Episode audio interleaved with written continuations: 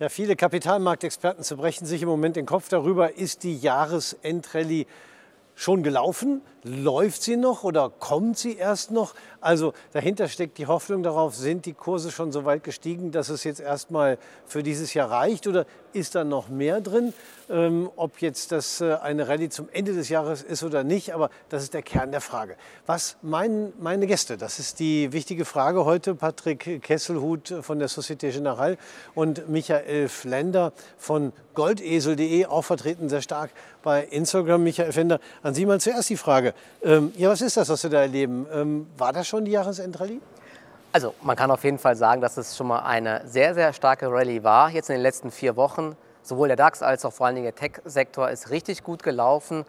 Ähm, ich denke aber, dass wir nach einer kurzen Konsolidierung, die wir jetzt die letzten Tage schon sehen, dass da nochmal ein weiterer Schub nach oben kommen könnte. Denn eigentlich sieht es weiter aktuell ganz gut aus. Ähm, zum einen vor allen Dingen, weil viele sehr, sehr skeptisch sind. Ne? Und wenn viele skeptisch sind, dann ist es oft so, dass der Markt noch weiter nach oben läuft weil man so eher das Gefühl hat, ja, die Profis sind doch gar nicht alle so äh, mit dabei. Und ich persönlich sehe auch jetzt nicht wirklich was von einer ganz, ganz großen Euphorie, muss ich sagen. Auch nicht bei mir so in Social Media und so weiter. Es gibt zwar die Einzelaktien, die gut gelaufen sind, vor allem die Big Tech-Werte, aber an sich so die zweite und dritte Reihe, da ist noch Luft.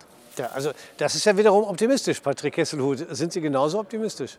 Also ich bin da relativ ähnlich auch dabei. Ersten Teil der Rallye haben wir definitiv gesehen, indem wir uns wieder raufgearbeitet haben, eben jetzt Richtung 16.000 wieder.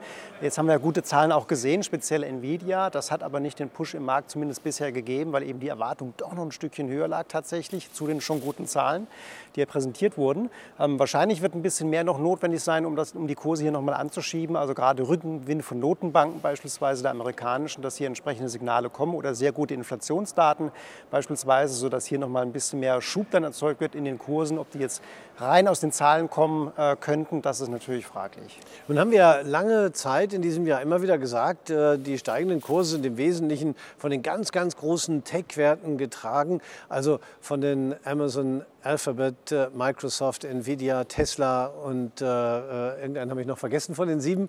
Aber von den sieben großen Werten, ähm, ist das auch jetzt der Fall, Michael Flender? Oder kann man sehen, dass dahinter äh, auch andere Aktien mittlerweile gekauft werden?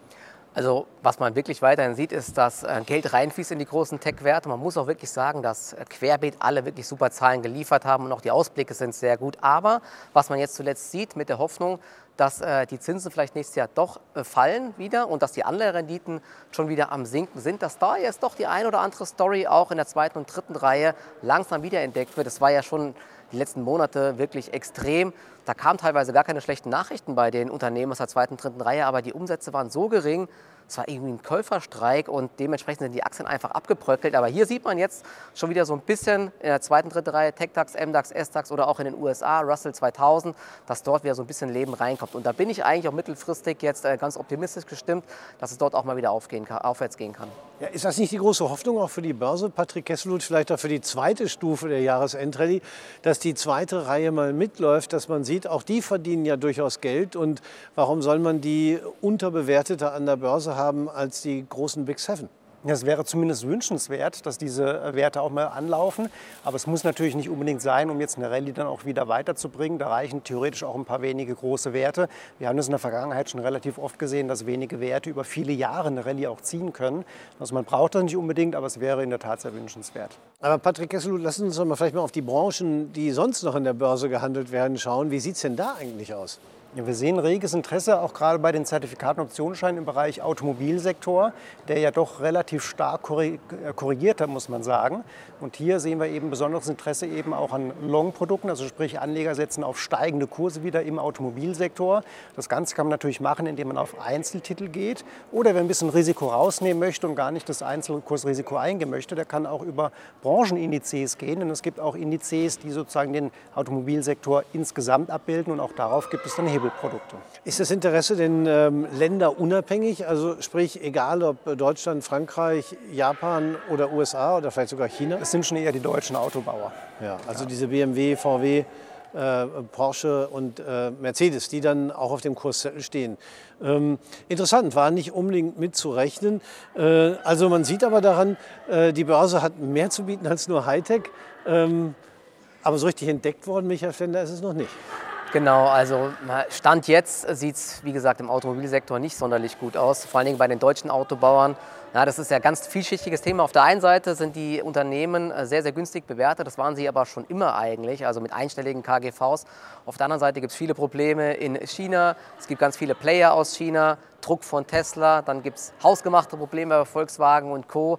Deswegen schwer zu sagen, ob das nicht ein bisschen zu früh ist, jetzt ähm, äh, da auf steigende Kurse zu setzen. Also ich persönlich bin da eher noch äh, vorsichtig, aber klar, bei solchen Zyklikern kann es Sinn machen, antizyklisch einzusteigen. Die Kunst ist es natürlich dort dann, äh, das richtige Niveau zu treffen. Mhm.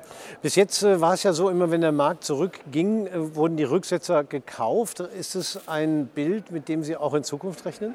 Also bis jetzt sieht es wirklich so aus. Ja? Vor allen Dingen am US-Markt. Die kleinen Rücksetzer wurden direkt immer wieder aufgefangen. Und ich kann mir vorstellen, dass jetzt in den letzten Wochen äh, die Stimmung nicht mehr so kippt, dass es jetzt ganz anders aussehen sollte. Deswegen kann ich mir vorstellen, dass wenn der Rücksetzer kommt, ja, ich glaube, auf den warten auch sehr, sehr viele. Wir hatten das Thema, dass halt viele, glaube ich, noch an der Seitenlinie stehen, dass der dann doch eher wieder gekauft wird. Weil es jetzt eben auch so äh, aussieht, dass die US-Wirtschaft noch einigermaßen gut läuft, dass die Inflation zurückkommt Hoffnung auf sinkende Anleiherenditen, auf sinkende Zinsen. Das ist eigentlich ein ganz guter Cocktail. Das kombiniert mit der ganzen Fantasie um das Thema KI. Der Patrick hat es eben gesagt, die Nvidia-Zahlen, die sind auch wieder extrem gut ausgefallen. Der Ausblick war wieder extrem gut. Also da fließt viel Geld rein. Die Unternehmen investieren in den Bereich und das ist eigentlich so eine Story, die die Börse mag.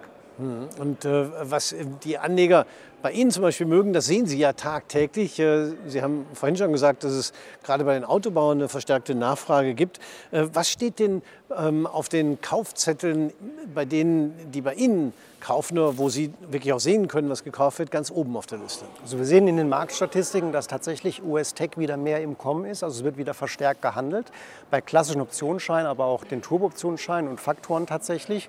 Und ein ganz besonderes Augenmerk, und das hat man tatsächlich nicht alle Tage, ist, dass Anleger auch long gehen auf 20-jährige US-Staatsanleihen über den Future, der handelbar ist, mit mhm. Turbo-Optionsscheinen dann. Hier ähm, sehen wir ein reges Interesse auf der Long-Seite, sprich auf steigende Kurse gesetzt. Das heißt im Umkehrschluss dann eben sinkende Renditen, sinkende Zinsen. Das ist so das Vehikel eigentlich, um auf sinkende US-Zinsen dann oder auf eine Zinswende tatsächlich zu setzen. Das ist in der Tat spannend und kommt in der Tat nicht alle Jahre vor. Aber wie erklären Sie sich das, dass die Anleger sich da eingeschossen haben, gerade auf äh, die US-Staatsanleihen, die 20 Jahre laufen und dort eben dann auf fallende Zinsen setzen? Ich glaube, es hat zwei Ursachen. Zum einen ist das Thema Anleihen insgesamt mehr präsent mittlerweile wieder, eben durch die höheren Zinsen. Viele Broker machen Aktionen oder auch Webinare zu dem Thema, das ist das eine. Und zum anderen haben natürlich viele Anleger das live am eigenen Leibe erlebt, durch den Zinsschock, den wir hatten und die entsprechenden Auswirkungen, nicht nur bei den Anleihen, sondern auch Aktien. Da hat sie einiges durcheinandergewirbelt, sodass man hier wirklich wach geworden ist, was das Thema Zinsen angeht und wie man eben auch auf Zinsveränderungen in diesem Zuge setzen kann, eben nicht nur auf sinkende Zinsen oder steigende Zinsen, ähm, ja, sondern eben halt hier wirklich das Portfolio hat auch an, an Produkten, um eben auf äh, ja, Notenbankentscheidungen dann zu reagieren. Ja. Ja, und, äh, für Anleger gibt es eben viele Möglichkeiten. Die Frage ist, was ist das Richtige? Diese Anleger setzen auf fallende Zinsen. Was, Michael Flender, würden Sie im Moment als eine sinnvolle Strategie ansehen? Genau, also man muss ja immer ein bisschen unterscheiden, handelt man jetzt ein bisschen kurzfristig oder ähm, langfristig. Also langfristig bleibe ich äh, immer optimistisch und halte auch meine Langfristposition ganz normal. Kurzfristig, wir haben es eben gesagt, also die erste Stufe der Jahresendrally ist, glaube ich, gelaufen und ähm, jetzt ist eine kleine Konsolidierung möglich und das, dementsprechend halte ich jetzt aktuell eher ein bisschen mehr Cash. Es gibt zwar noch einzelne Stories, die ganz gut laufen, aber vielleicht so eine kleine Verschnaufpause nach dieser riesigen Rallye sowohl im DAX als auch im Tech-Sektor würde dem Markt ganz gut tun. Aber dann versuchen in diesen kleinen Rücksetzer die Unternehmen zu kaufen, die gute Zahlen geliefert haben und vor allen Dingen auch die einen guten Ausblick geliefert haben. Das ist nämlich ganz, ganz wichtig. Und das ist auch was, was Anleger gerne mal falsch machen. Die gucken dann, welche Aktie ist stark gefallen. Oh, die muss ja jetzt mal wieder steigen. Aber es hat halt eben oft ähm, Gründe, wieso eine Aktie stark fällt. Zum Beispiel eine Bayer und so weiter mit den Klagen, mit fehlgeschlagenen Studien, drei Daten und so weiter. Ja, das ist dann sehr schwer, dass solche Aktien wieder steigen. Deswegen würde ich da eher gucken auf Unternehmen, die wirklich gut geliefert haben und die einen guten Ausblick gebracht haben. Wer Cash hält, geht natürlich jetzt nicht allzu großes Risiko ein, weil er nicht investiert. Aber wenn nicht investiert, macht natürlich auch keine Rendite. Für diesen eher anlegerorientierten, ähm, welche Strategie bietet sich ähm, für den möglicherweise an, wenn er sich vielleicht Anlagezertifikate anschaut, Patrick Kesselut? Also man kann natürlich, wenn man von wirklich nachhaltig steigenden Kursen überzeugt ist, ganz klar natürlich long gehen, auch im Direktinvestment oder eben mit verschiedenen Zertifikaten und Optionsscheinen. Das haben wir auch gerade besprochen. Aber für alle die, die nicht ganz so optimistisch das Bild sehen und sich jetzt eher so mal positionieren wollen für die nächsten Monate, um zu gucken, wie geht es denn weiter und erst wenn die Rallye dann so richtig anläuft, aufspringen wollen, da bietet sich natürlich die Möglichkeit, sich relativ kurzfristig zu binden, also Produkte mit recht kurzer, überschaubarer Laufzeit zu wählen, beispielsweise bis März nächsten Jahres. Und dort gibt es Bonuszertifikate Zertifikate beispielsweise, auch in der Capped-Variante, die liefern eigentlich eine ganz gute Seitwärtsrendite eben in solchen Phasen, wo wir so festhängen auf einem gewissen Niveau.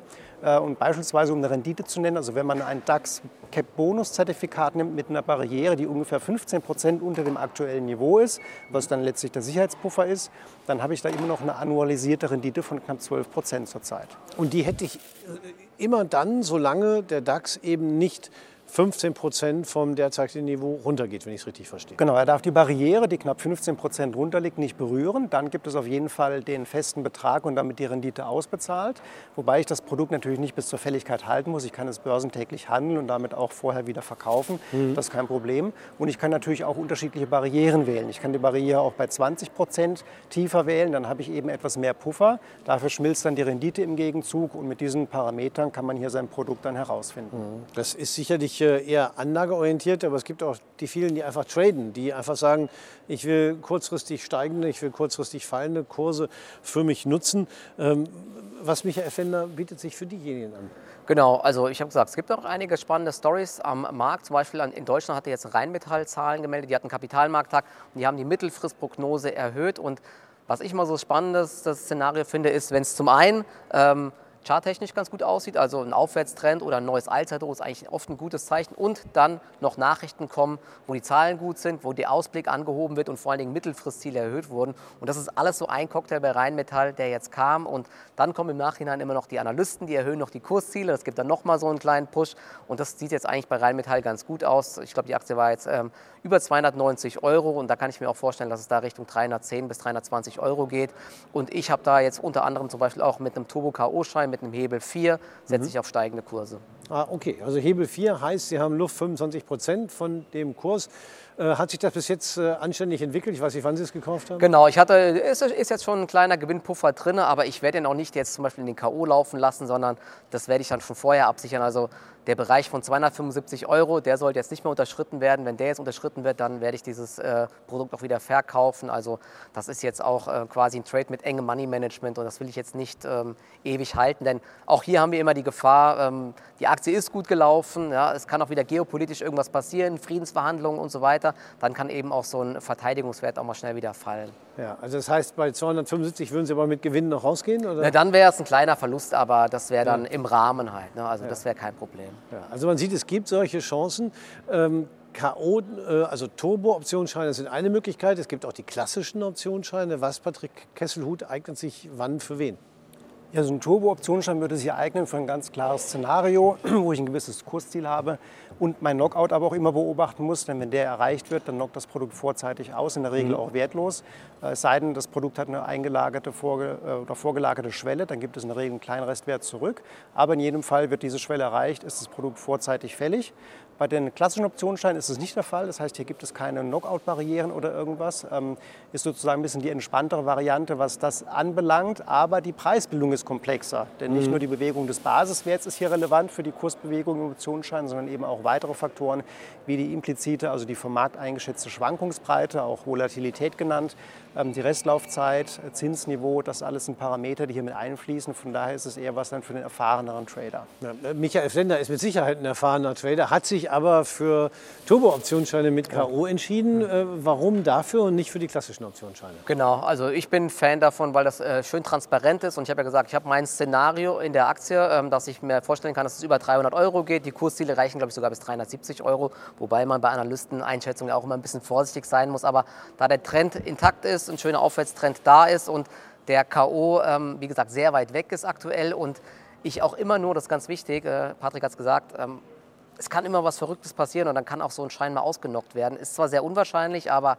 kann passieren. Deswegen setze ich auch immer nur das ein, was ich auch bereit bin, wirklich zu verlieren. Trotzdem ist die Idee dahinter, dass ich den Schein bei mir nicht ausgenockt haben möchte, weil es wird schon ein bisschen wehtun. Das ist ja klar, weil ein bisschen Geld setze ich da schon ein, weil man will ja auch was verdienen. Aber da ich da, wie gesagt, ein gutes Szenario sehe, habe ich da jetzt diesen ähm, K.O.-Schein genommen. Ja, wer will das schon, dass äh, der eigene gekaufte Schein ausnockt? Das will logischerweise niemand. Aber es zeigt eben, Sie haben ähm, mit dem Kauf eines äh, K.O.-Scheins auf Rheinmetall auch mal über die Hightech-Decke drüber geguckt, wobei Rheinmetall sicherlich auch Hightech mit drin hat. Ähm, sehen Sie im Moment noch andere Bereiche, andere Branchen, äh, die sich möglicherweise positiv entwickeln oder auch wiederentwickeln können, die man vielleicht gar nicht so im Blick hat im Moment? Genau, ich habe es gesagt, so zweite und dritte Reihe, da finde ich vor allen Dingen die IT-Dienstleister ganz spannend. Da haben wir in Deutschland eigentlich echt äh, viele gute Unternehmen, sowas wie Bechtle, GFT Technologies, Cancom, die ähm, sind auch in der letzten Zeit eher schlecht gelaufen, aber auch dort, ähm, es lag vor allen Dingen auch daran, dass dort die Umsätze sehr gering waren, aber auch dort kommt jetzt so ein bisschen Interesse rein und Bechtle und Co., die haben auch so ein bisschen darunter gelitten, dass der Mittelstand sich so ein bisschen zurückhält, ne? unsichere Wirtschaftslage, man verschiebt ähm, nochmal den Kauf neuer Hardware und Investitionen. Aber ähm, Corona ist jetzt auch schon eine Zeit lang her, da hatten sich ja alle damals eingedeckt fürs Homeoffice diese ganzen Geräte, hat auch das Management gesagt, müssen so langsam ersetzt werden und dementsprechend merken sie auch, dass der Auftragseingang wieder anzieht und auch die Aktien haben eine schöne Bodenbildung äh, erzielt und da geht es jetzt eigentlich auch wieder ein bisschen aufwärts. Also finde ich ein ganz spannendes Thema. Ja, also das sind natürlich so einzelne äh, Geschichten, die man noch finden muss. Äh, wie, macht man das eigentlich, Patrick Kesselhut? Wie finde ich solche Anhaltspunkte, wo ich sagen könnte, ja, das könnte eine interessante Branche, eine interessante Aktie sein? Wir als Emittent können da natürlich keine Research oder Empfehlungen direkt auch abgeben. Das ist natürlich äh, sehr, sehr beschränkt. Ähm, aber man kann sie natürlich ähm, schlau machen, lesen, immer dabei bleiben, das ist ganz wichtig. Wir bieten beispielsweise auch viele ähm, Webinare an zu dem Thema. Wir bieten ein kostenfreies Kundenmagazin an jeden Monat, was man sich postalisch, aber auch per E-Mail zukommen lassen kann. Da sind wirklich viele spannende Anhaltspunkte mit drin, auch Analysen mit dem man sozusagen dann den ersten Schritt auch machen kann und die Sache weiterdenken kann. Und am Ende gilt es, glaube ich, seinen Investmentstil einfach zu finden, denn nicht alles passt zu jedem. Also man muss ja so ein bisschen sein eigenes Gefühl finden, seine eigenen Branchenprodukte. Das ist dann einfach letztlich die Erfahrung, die der Anleger dann ähm, irgendwann hat. Ja, also halten wir fest, es gibt nicht nur die großen Sieben an den Börsen, sondern eigentlich jeden Tag irgendwo eine Chance, bei der man dann meistens hinterher erst weiß, dass es eine war.